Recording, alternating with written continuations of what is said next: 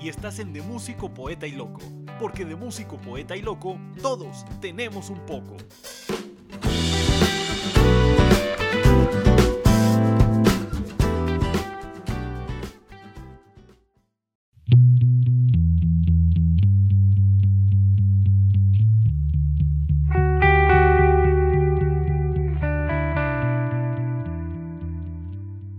Hola, ¿qué tal? Yo soy Ernesto Morales y esto es De Músico, Poeta y Loco, llegando a ustedes a través de las distintas plataformas de streaming de podcast gracias a la tecnología de Anchor FM. Yo intento no contar todo lo que me pasa e intento que no me pase todo lo que cuento. No consigo ni una cosa ni la otra. Pero bueno, así es esto, ¿no? Así es la vida. Así pasa cuando sucede. Y pues bueno, ahora sí que en esta ocasión me gustaría compartir con ustedes que me están escuchando en este momento, pues una de mis historias. Una de mis historias que pues al día de hoy, al día de hoy me han llenado de muchas satisfacciones, de muchos orgullos, de muchas cosas que contar.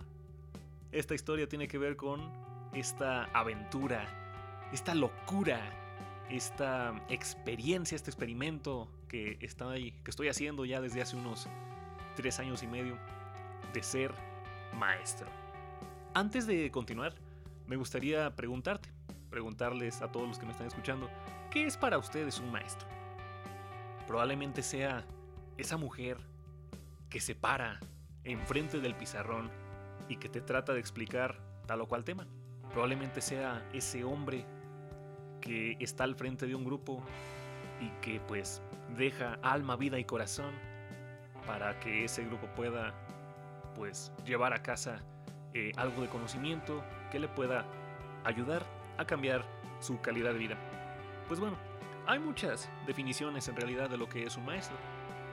A mí me convence más la siguiente, ¿no? O sea, independientemente de si es de un diccionario o de si es una concepción personal, para mí el maestro, la maestra, pues es esta persona de la que tú aprendes algo.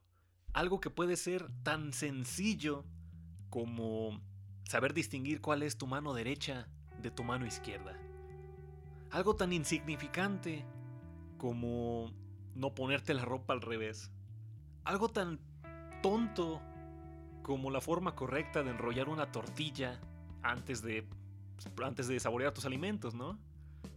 Desde esas cuestiones tan básicas amarrarte las agujetas, andar en bicicleta, sí, cosas eh, que pues cualquiera diría, eso no necesitas un maestro para hacerlo. Pero bueno, compadre, lo aprendiste de alguien, alguien te lo enseñó. Y como les digo, si el aprendizaje puede ir desde esas cosas tan básicas y tan sencillas hasta cosas tan elevadas como saber eh, identificar la fórmula química de la glucosa, sí, o sea, cosas tan elevadas como eh, cómo hacerle para aplicar un censo poblacional, cosas tan elevadas como los consejos que deberías tú tomar en cuenta antes de hablar en público.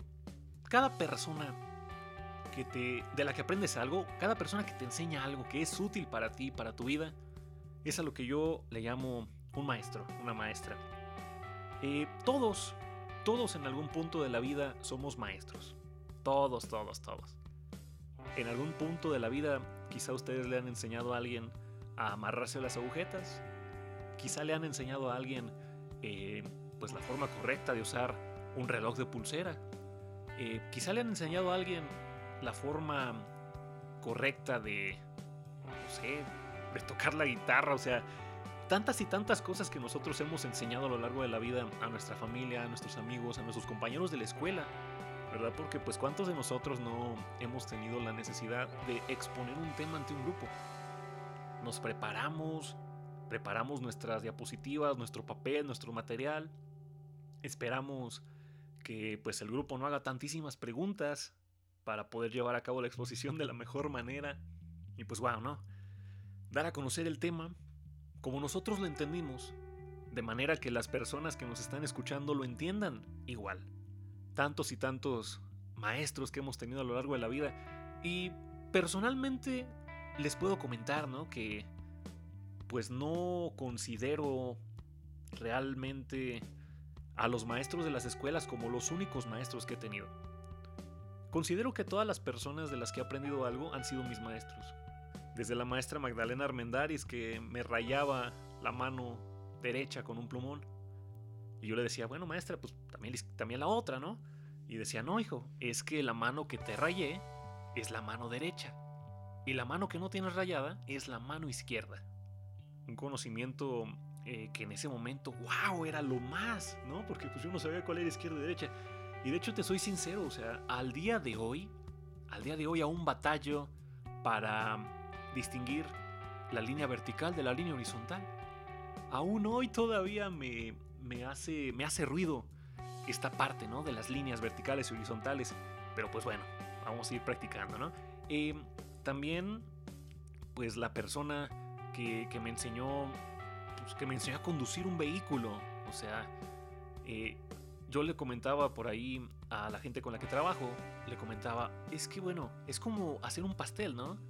Tú sabes los ingredientes de un pastel. Sabes que el pastel lleva harina, lleva huevo, lleva leche, lleva crema, lleva fruta, lleva cuanta madre se te ocurra, ¿no? Sabes que hay que batirlo, sabes que hay que hornearlo, sabes que hay que decorarlo después de horneado y hombre, a comer, ¿sale? Pero ¿Cuántos de ustedes han hecho un pastel? Probablemente algunos sí hayan hecho algo de pastelería, de repostería, probablemente otros no, ¿verdad? Pero es el, es el mismo caso conmigo, ¿no? Yo sabía, eh, yo sabía pues cómo usar la, el vehículo, eh, en qué momento meter los cambios de velocidad, las direccionales, y las señales de tránsito, pero jamás había agarrado un vehículo. Y pues obviamente de esta persona que me enseñó, Moisés Arevalo, pues bien agradecido, ¿no? Este, por, pues porque le aprendí algo, es también un, maestro para mí. Otro, otro maestro que considero que he tenido, aparte de los de la escuela, pues ha sido Chris Jericho. Chris Jericho, eh, luchador profesional, escritor, cantante de rock, pero por sobre todas las cosas, por, encima de todo lo que les acabo de decir, comunicólogo igual que yo. ¿Sí? Eh, de Chris Jericho aprendí, por ejemplo, la forma correcta de hacer una crítica hacia otra persona. Si la forma correcta de hacer un comentario negativo, por llamarlo de alguna forma, hacia una persona, institución o situación. Otra persona a la que considero un gran maestro es el doctor Álvaro Gordoa, rector del Colegio Imagen Pública. Gracias a los libros, gracias a eh, los videoblogs que sube al YouTube, eh, pues he logrado aprender, la forma más segura de poder hablar en público, de poder aprovechar este talento que pues he venido desarrollando a lo largo de mi carrera. Yo sé que hay muchas personas que lo hacen mil millones de veces mejor que yo, ¿verdad? Sin embargo, pues conviene, conviene eh, saberlo hacer, seguirse preparando, seguir mejorando y pues bueno, va a llegar el día en el que pues ya pueda yo equipararme a los grandes oradores de la República Mexicana. Pero bueno, como quizá ya lo di a entender, bueno, la gente que me conoce lo podrá confirmar de una mejor manera. Yo no soy maestro de profesión. Yo soy licenciado en Ciencias de la Comunicación. Sin embargo, eh, pues llego a la docencia por medio de dos grandes influencias que tuve desde niño. Por un lado mi madre, Yolanda Rangel. Por el otro lado mi padre, J. Guadalupe Morales. Maestros de primaria por más de 30 años, ¿verdad? Este, gente a la que yo admiro, a la que yo eh, respeto. Hombre, a mí me encantaba cuando era niño, me encantaba ir a la escuela, que yo tenía pues la oportunidad de ir a la escuela donde trabajaba mi madre, donde trabajaba mi papá, poder estar ahí, sentarme junto a los niños, ¿verdad? Este, poderlos ver a ellos, darles clase a, a estas generaciones de jóvenes y poder yo decir, cabrón, o sea, ¿por qué mis papás no me quisieron dar clases a mí, no? Ya después fui entendiendo que, pues bueno, ellos no querían que hubiera, pues, conflictos, ¿no? En cuanto a, ay, es el hijo de los maestros, ¿no? Él necesita que pues le pongan más atención, le van a poner más atención porque es su hijo, van a dejar descuidados a los más ni a los más este a los demás chicos, no le van a dejar tarea porque es el hijo de los maestros y tantísima cosa, ¿no? Que ellos prefirieron mejor evitar. Pero pues bueno, para mí era lo máximo, ¿no? Ver, ver a mi madre eh, enseñar a leer a, los chavos, ver a mi papá, este, todo el cariño que la gente le, le tenía en las comunidades donde, donde trabajó. Y pues wow, yo dije, yo dije, oye, yo quiero, yo quiero hacer algo así, ¿no? Yo quiero lograr algo así. Sin embargo, eh, pues me dijeron, desde muy, desde muy niño me dijeron, ¿sabes qué? No, maestro, no. Sí, eh, no queremos que estudies la normal, porque pues la carrera de maestro es muy matada, es muy hija de la chingada, muy... Eh, da mucho, pero también quita mucho. Y vaya que quita. Vaya que quita. El 14 de noviembre de 2019, la docencia me quitó a mi padre. Mi papá falleció precisamente dando clases frente a un grupo de, sexto grado. Estaba revisando una actividad y pues ahí le dio un infarto delante de los alumnos. Qué cosa tan más hija de la fregada por parte de la docencia. Pero pues esa sensación, ¿no? Ese compromiso de alguna manera de parte de él, de hacer lo que le gustaba, de hacer lo que le apasionaba, hasta el último momento de su vida, es algo que a mí me deja, wow, hace que, me comprometa mucho más con esta, con esta actividad. Y pues bueno, ¿cómo llego yo entonces a ser, maestro? Yo trabajé en la presidencia municipal de San Diego de la Unión, yo era auxiliar de la Dirección de Comunicación Social sacaba fotografía, eh, hacía de community manager en las redes sociales del municipio, llevaba oficios, hacía las partes administrativas. Y pues bueno, hay cambio de administración, la administración en turno pues decide que no soy eh, del equipo, que no soy de, la confianza del equipo, me dan las gracias. Y pues bueno, se acerca conmigo el supervisor de los telebachilleratos de la zona norte. Me dice, oye, eh, ¿me acompañas a una graduación a la comunidad Santanita para conducir el evento? Claro que sí, ahí voy a estar sin ningún problema. Y ahí estuve eh, conduciendo la graduación, ¿verdad? Cotorreando ahí con los, con los alumnos. Y uno de los maestros, uno de los maestros, el maestro Honorio, de ahí del telebachillerato de Santanita, eh, ya no está él ahí, ¿verdad? Pero él se acerca conmigo y me dice, oye, ¿qué tal te parece el ambiente? Le dije, le dije, ay, profe, pues está chido, ¿no? Está padre poder convivir acá con los, con los muchachos. Y dice, dice, pues órale, mete papeles. Se ve que esto, esto se te da. Se ve que tienes esta facilidad con los chavos, mete tus papeles. Y pues órale, ¿no? Ahí anda, ahí anda uno. Dije, bueno, este, no tengo nada que perder. Finalmente ahorita estoy desocupado. Vamos a meter papeles, chicle y pega, ¿no? Efectivamente, eh, pegó, pegó la cosa. Y el primer momento o la primera comunidad a la que me mandan a trabajar es ex Hacienda La Jaula aquí en San Diego de la Unión. A veces, a veces cuando uno, cuando uno es alumno, eh, pues uno tiene a estos maestros o a estas maestras con los que uno pues nomás no, nomás no encajó, nomás no se llevó bien. Y dices, ay caray, cuando yo sea maestro, yo voy a desquitarme de todo lo que me hicieron a mí yo voy a, a cobrármelas con los alumnos que tenga. ¿Verdad? Les voy a dejar bastante tarea, los voy a traer a raya. Me, no, no, no, me voy a desquitar bien y bonito de todos estos maestros. Cuando llego la primera vez ex Hacienda la Jaula, recuerdo perfectamente que llegué serio, callado. Tiré la mochila en el escritorio. ¡Paz! Un ruidote que hizo. Bastante ruido. Me les quedé viendo, así serio, con esta cara de ametralladora. Y vi sus rostros. De verdad estaban asustados. Asustadísimos. Decían, ya valió madre. Definitivamente ya valió madre. Este cabrón no nos va a tratar bien. Por un momento yo estuve analizando su mirada. Me quedé callado un rato, ¿no? Estuve analizando su, su expresión y no pude evitar ver los ojos de uno de ellos y me vi reflejado. Definitivamente me vi reflejado en esos ojos. Por un momento pensé que me estaba viendo en un espejo. Definitivamente lo vi aterrado, lo vi asustado, lo vi temeroso, dije, no, no, yo recuerdo, yo recuerdo cuando estuve en el lugar de él, viendo a la persona que se estaba parando enfrente de nosotros. Es una sensación que a mí nunca me gustó, ¿verdad? Y, no, yo sé que no lo está disfrutando.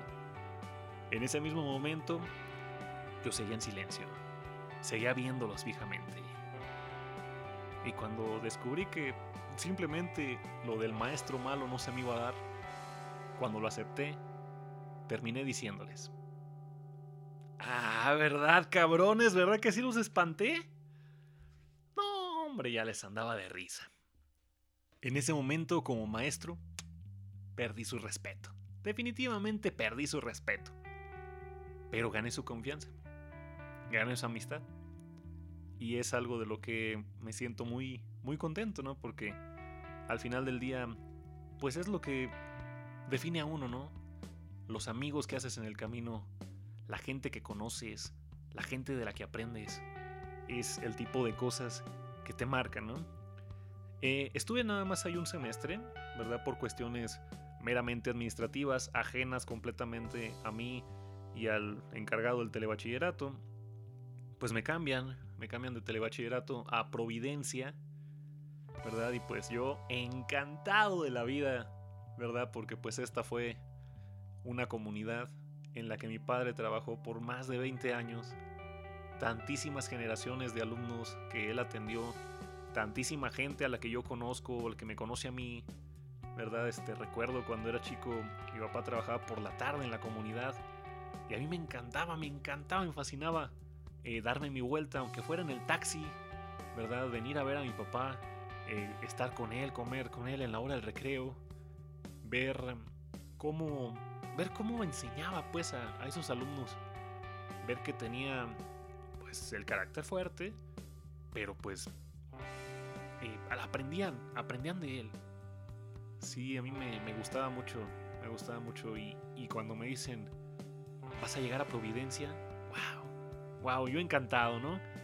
Eh, pues bueno, es, uh, es ahora la comunidad en la que trabajo, me siento muy contento, muy orgulloso de lo poco, de lo mucho que he logrado, de que he logrado mantener la amistad con la gente de aquí de la comunidad por casi 30 años. ¿Verdad? Este, obviamente hay gente que me conoce desde que nací. Hay gente que yo conozco desde que nacieron. Y wow, ¿verdad? Me la, me la paso muy a gusto aquí en la comunidad. Como siempre, ¿no? Pues hay situaciones, hay, hay este, instancias que pues hacen que este trabajo eh, sea no tan disfrutable en cierta forma. Pero pues bueno, yo creo que creo que tengo tengo las tablas, tengo la experiencia, tengo el ejemplo de dos personas maravillosas eh, para poder hacer las cosas de excelente forma, ¿no? Recuerdo que en una ocasión eh, mi padre dijo, él no es maestro de profesión, él es maestro de vocación. Él es maestro de tradición. Considero que traigo esto ya en la sangre. Y pues bueno, lo que se hereda no se roba. Vamos a seguir echándole ganas, vamos a seguir haciendo la lucha para poder estar por un buen rato más en esta, en esta profesión que me llena, me llena de orgullo, me llena de alegría, me llena de satisfacción saber que soy el único de mis hermanos que pues sigue los pasos de nuestros padres en la docencia y que pues bueno, vamos a vamos a ver qué sale de todo esto, ¿no? Y pues precisamente este podcast tiene que ver con esta práctica docente aquí en el telebachillerato. Resulta que cuando yo era más joven, yo tenía un maestro, Jesús Antonio Borja, que me daba la clase de eh, apreciación artística. Y él nos encargaba tareas que impriman metales imágenes de tal eh, movimiento artístico, tal, tal, tal, tal, tal.